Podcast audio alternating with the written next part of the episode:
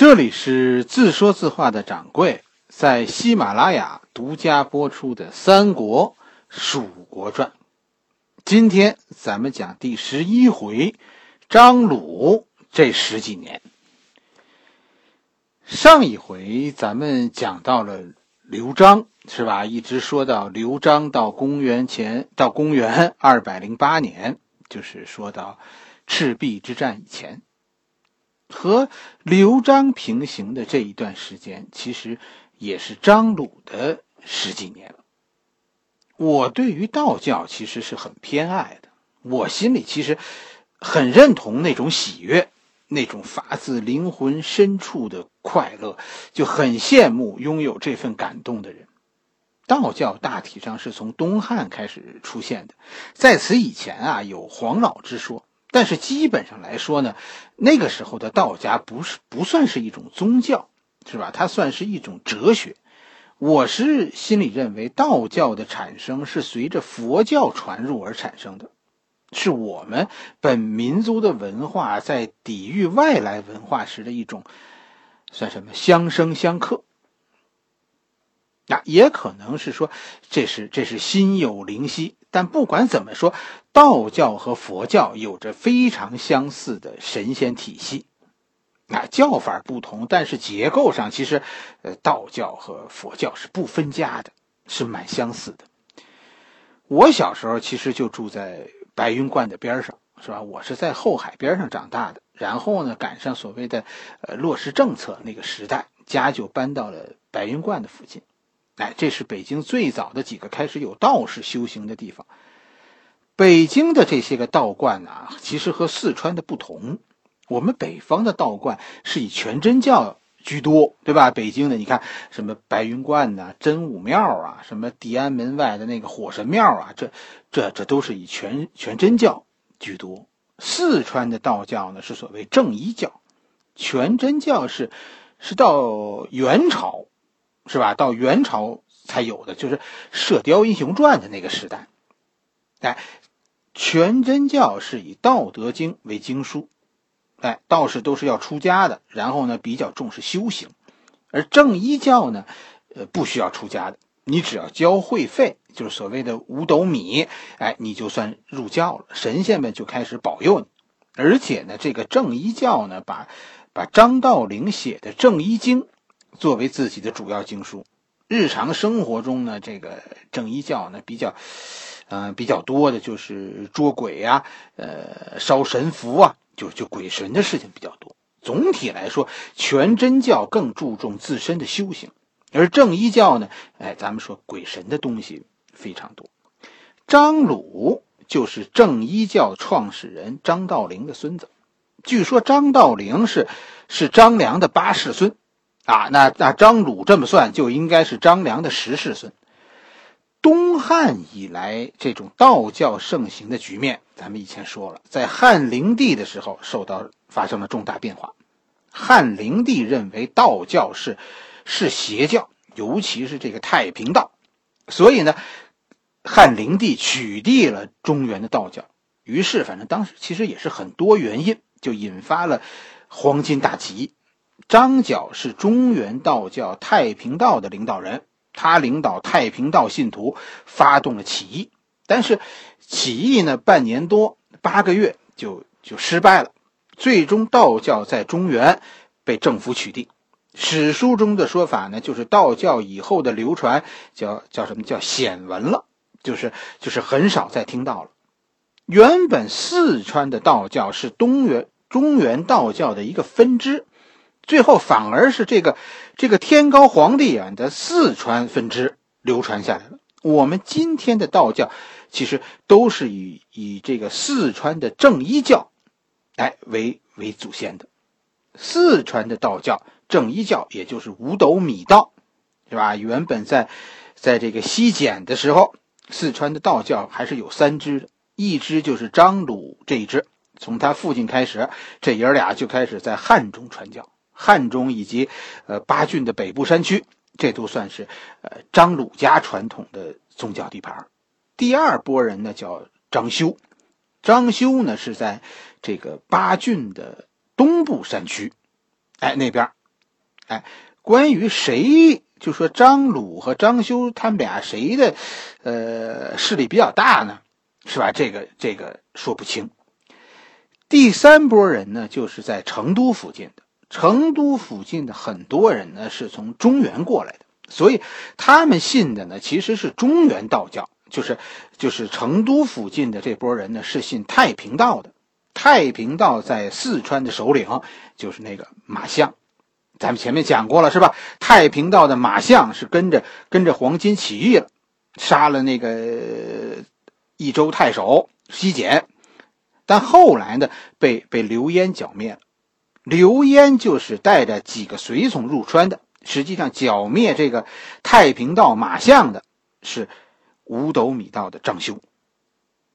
马相先是被贾龙击败，退往巴郡，这就和张修的势力范围冲突了。张修在马相以前就在那块搞地方割据来着，马相这一来，张修就不干了。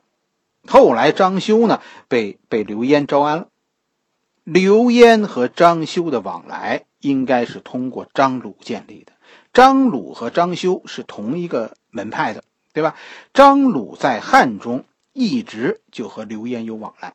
所以在张鲁的斡旋下，四川的道教算是归顺了朝廷，就是刘焉，这样四川就算是平定了。而后在张鲁啊，在汉中发动暴动，五斗米道汉中大起义。张鲁发动起义，这是这是刘焉命令的。是张鲁后来也起义了，但是和和其他中原那些人起义不同，他是政府组织的宗教起义。目的就是从奸臣手里夺取战略要地汉中。当然说，张鲁和刘焉的目的是不一定相同，是吧？刘焉是要借着汉中这块跳板进击关中，是吧？张鲁显然是是是要靠暴动搞个地盘要建立一个政权，要要独立，要要取得，就是说在自己的信徒众多的汉中建立政权，建立所谓的政教合一的国家。苏固是那个时候汉中的守将，是吧？他也算一股一股独立势力。刘焉在招安了张修，是吧？然后平灭了贾龙的暴乱以后，就就命令张修带着自己的人，你们去进攻汉中。然后呢，命令张鲁你在汉中策应张修，你在汉中搞暴动，咱们里应外合，一举拿下苏固。这一段就是刘焉派张鲁和张修进攻苏固这一段。史书上的说法是呢，刘焉这个人是个伪善的人，他这么做的目的呢是要在蜀地搞搞独立，但是呢他又不愿意承担这个这个叫什么叫做逆臣贼子的罪名，所以他很聪明，他让张鲁去汉中搞自治，从而呢达到西蜀和中原。交通断绝这样一个目的，但是咱们前面说过了，这件事现在说不清了，是吧？到底刘焉是要打通交通，还是要断绝交通？这个各说各话了。结果呢，就是苏固这个人大意了，他对自己房虚的这个宗教信仰问题没有足够重视，所以张鲁的暴动成功了。大体的过程呢，就是苏固和张修在咱们以前说的那个十字路口，是吧？在在对战的时候，苏固守住阳平关，张修在进攻阳平关，双方就在这种拉锯对峙之中。哎，就在这个时候，苏固的身后，张鲁带领信徒在汉东、汉中发动了暴动。哎，张修就趁着苏固这一乱，趁机就攻破阳平关，苏固一家都被。都被杀了。张鲁此时占据了汉中，随后呢，张鲁和张修发生了矛盾，就是呃，利益是一方面，最主要的还可能是就是宗教领袖之间谁的谁的这个法力大的这个这个问题呗。张修最后让张鲁给杀了，而且呢，张修的这些手下都被张鲁吞并了。哎，我为什么说说这是一次宗教斗争呢？因为张修的这些手下啊，以后很多人都跟着张鲁出生入死。就张鲁杀张修，信徒们不认为这是一次阴谋，似乎呢，你看着这个后边发展的历史，大家当时对这个这件事儿呢是心服口服。随后，张修、张鲁就建立了汉中政权。在刘璋的时候，张鲁和刘璋就闹僵了。张鲁还趁乱的夺取了巴中的很大一片土地，是吧？这个刘璋一生气呢，就把张鲁的一些家眷在汉在成都的家眷杀了。哎，包括张鲁的母亲，还有张鲁的张鲁的小弟。哎，也可其实也可能呢，这些事情因为当时发生在还有咱们以前讲了，是吧？这这里边呃还有别人参与进来，就是其实就是。呃，到了后期，张修和张鲁的地盘最后都归了张鲁。张鲁这个人，很多很多上了年岁的人，是吧？尤其是经历过咱们建国初期五八年大跃进的人都知道，人民公社就是按照张鲁的汉中政权那么搞的。是我这我这不是瞎说。是吧？你你去查这个咱们现在的这个呃政治文件，毛主席在五八年曾经多次提到过张鲁，甚至把《三国志》中就张鲁传这一节拿出来，印成书，印发给中中央机关，让这些机关人员阅读，就作为文件来学习的。所以，张鲁当年的成功，你就可想而知。他的经验一千六百多年以后还在被学习，你说张鲁会是《三国演义》中的那个那个近乎丑角的张鲁吗？不是，张鲁是一个很有政治成果的政治家，他建立了中国历史上据说是唯一的一个宗教政权，就是所谓的政教合一的地方国家。汉中在张鲁的治理下，是吧？首先是没收地主土地。张鲁暴动以后，杀了张修，就开始带领着军队就四处征伐，把汉中地主武装都击败了，没收了他们的土地。然后呢，然后把这些土地分给普通农民，分给普通农民，农民算是租着租地种，农民呢就按期交税。在汉中啊，这这个这不叫交税。这是叫什么？叫你对神的一份祭品，是吧？其实交多少都没有定数，是吧？你收成多你就多交，收成少你就你就少交。反正一句话，这是你对信仰忠诚的这样一个问题。你收成多，但你交的少了，那神仙会会惩罚你的。神仙的惩罚，其实我跟你说很有意思。张鲁是用宗教管理国家的。所以神鬼在他这个政府里是任职的。你比如说，我们举个例子，汉中是实实行这种叫做全民公费医疗的啊。这这这，我跟你说，这是汉朝啊，一千六百多年以前，我们的国家就曾经实行过全民的公费医疗。但汉中的这个公费医疗啊，特别有意思。你生病了，对吧？第一步是什么呢？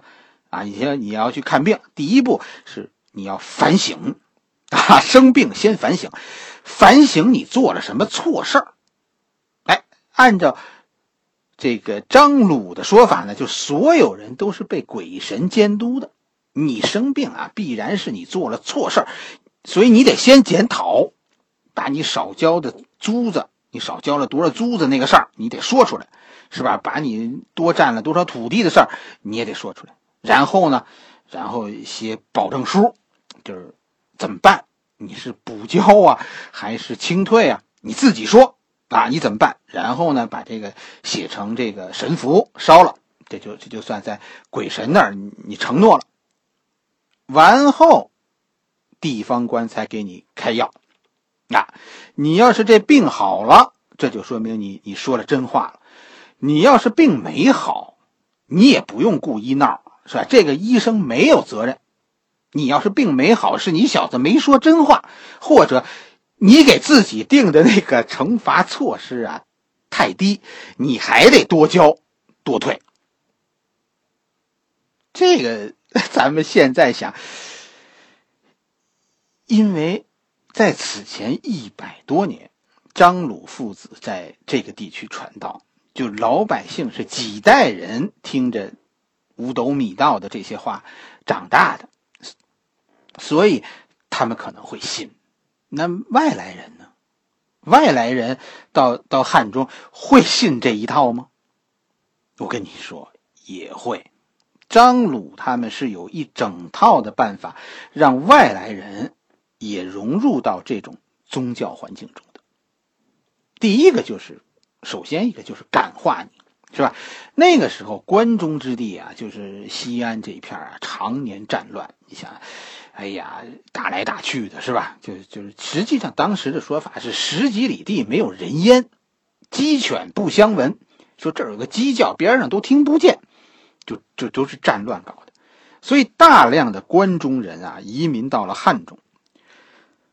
汉中的人怎么对待这些外来人呢？说出来你可能都不信。汉中人啊，不但给这些人地种，而且在各地开设馆驿，就免费提供食宿，肉都白吃不要钱。我的天，你说这得是什么样的吸引力吧？然后就是你要想在这长期居住，这你得上户口。上户口的时候啊，一次性的交五斗米。以后呢，就是按照咱们说的，你按收成你自愿。反正，反正你你交多交少，你的觉悟。最后你生病了就都得找钱儿，你自己事先想好。汉中最后让让张鲁搞得怎么样？都没有罪犯。说四下当时咱们看那个那个《三国演义》啊，那四下这中国到处都是土匪，对吧？可是汉中这地儿没有。汉中人犯了罪，最常见的处罚就是修路。你干了一些不道德的事儿，说政府要惩罚你，怎么办呢？说说抽你的鞭子，说说说杀你头吗？不是，汉中的办法就是让你啊参加公益劳动，你你去修路。哎，说修路分为修五十步、修一百步的，而且呢，没人看着你，啊，你 你自己去做，全凭自觉。你自反正这事儿就是你自己想，以后你反正你可得给说交代明白一件事儿，你为什么生病？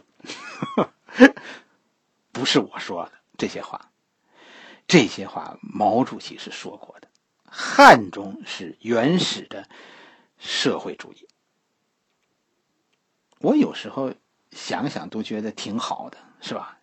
要不是说后来咱们搞那个大跃进，说最后饿死了人，我真的可能对张鲁的这个国家有非常大的好感，甚至心向往之。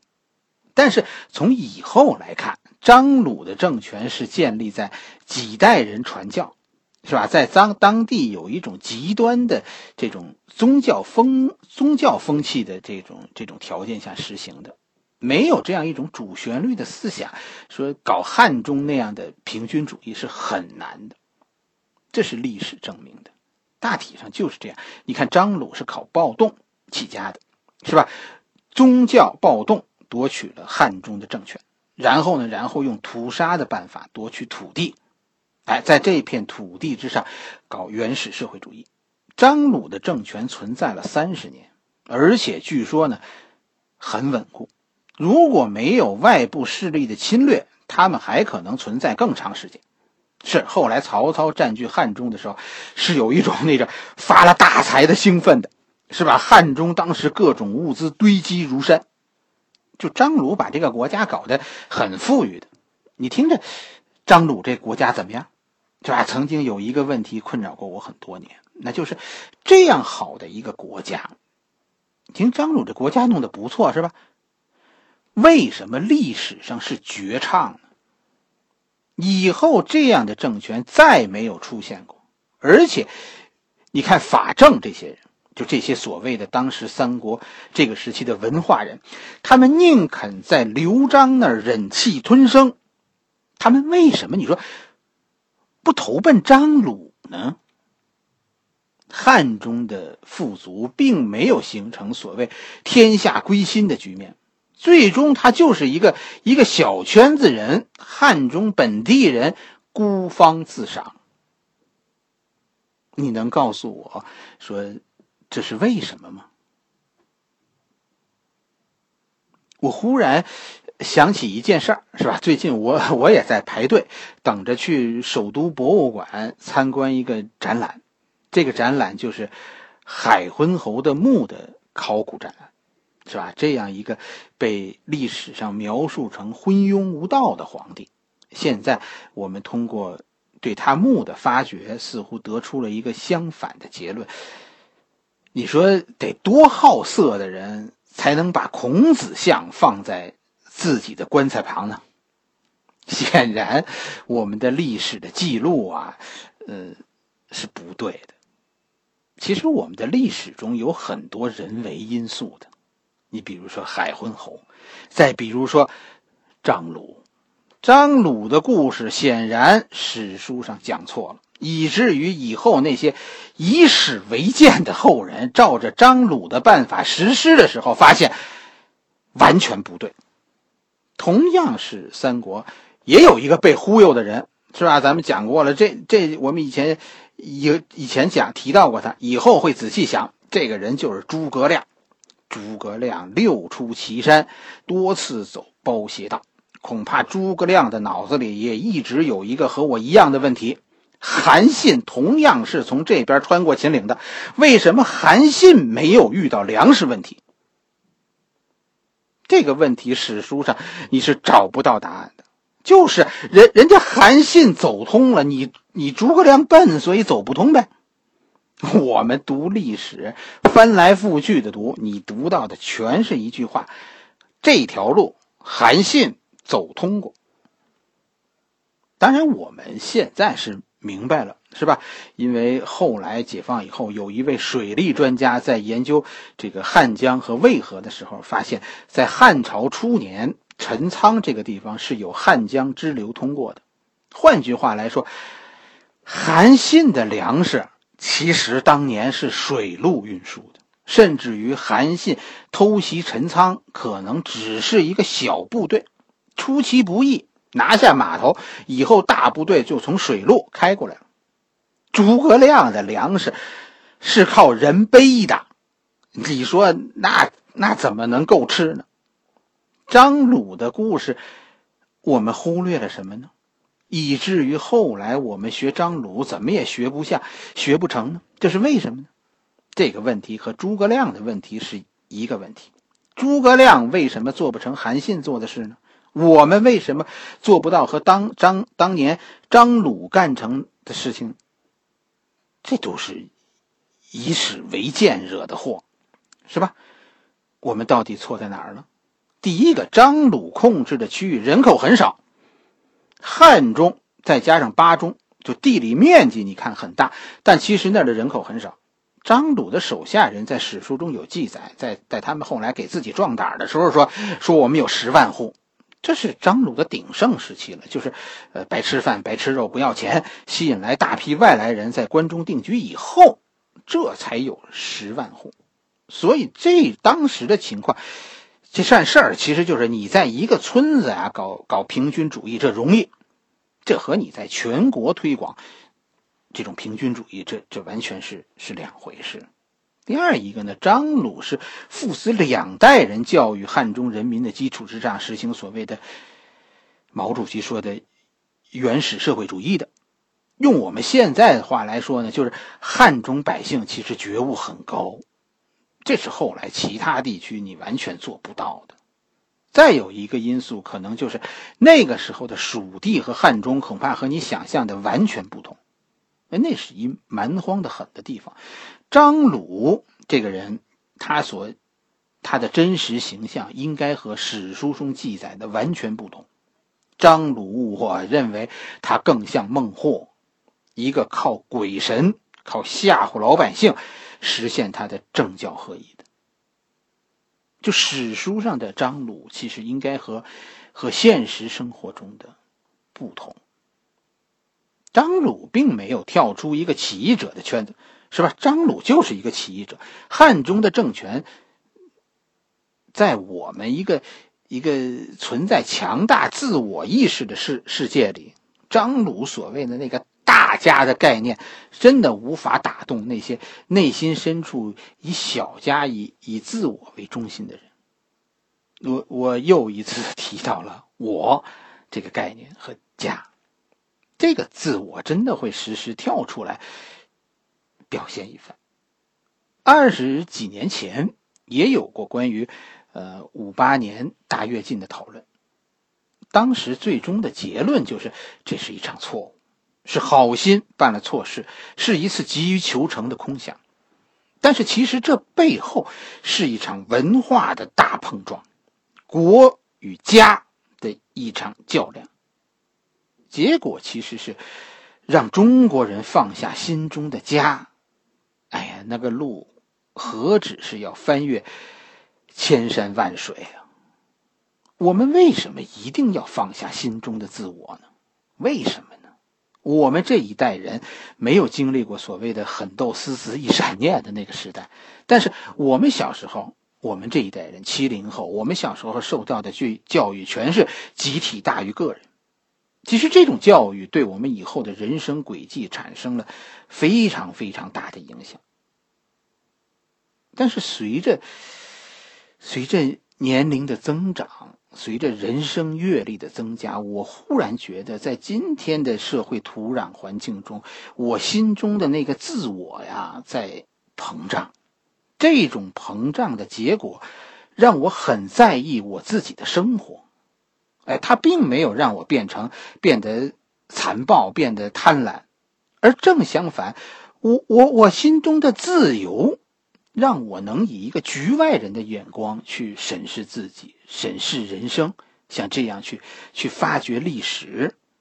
哎，人生因为活的自我，其实我告诉你，充满了幸福感。是的，真的需要那么多的打拼吗？你问过自己，到底是什么让你一路奔跑呢？是爱还是恐惧呢？张鲁是一个用恐惧驾驭人心的人，他的国民被叫做鬼族，而他的官员叫祭酒。所有人都不反对张鲁，因为你反对我，鬼会找上门。怎么让你信这句话？张鲁有张鲁的办法。这个时候，你回过身去去想孔子，去想孔圣人的思想，春秋时代的儒家，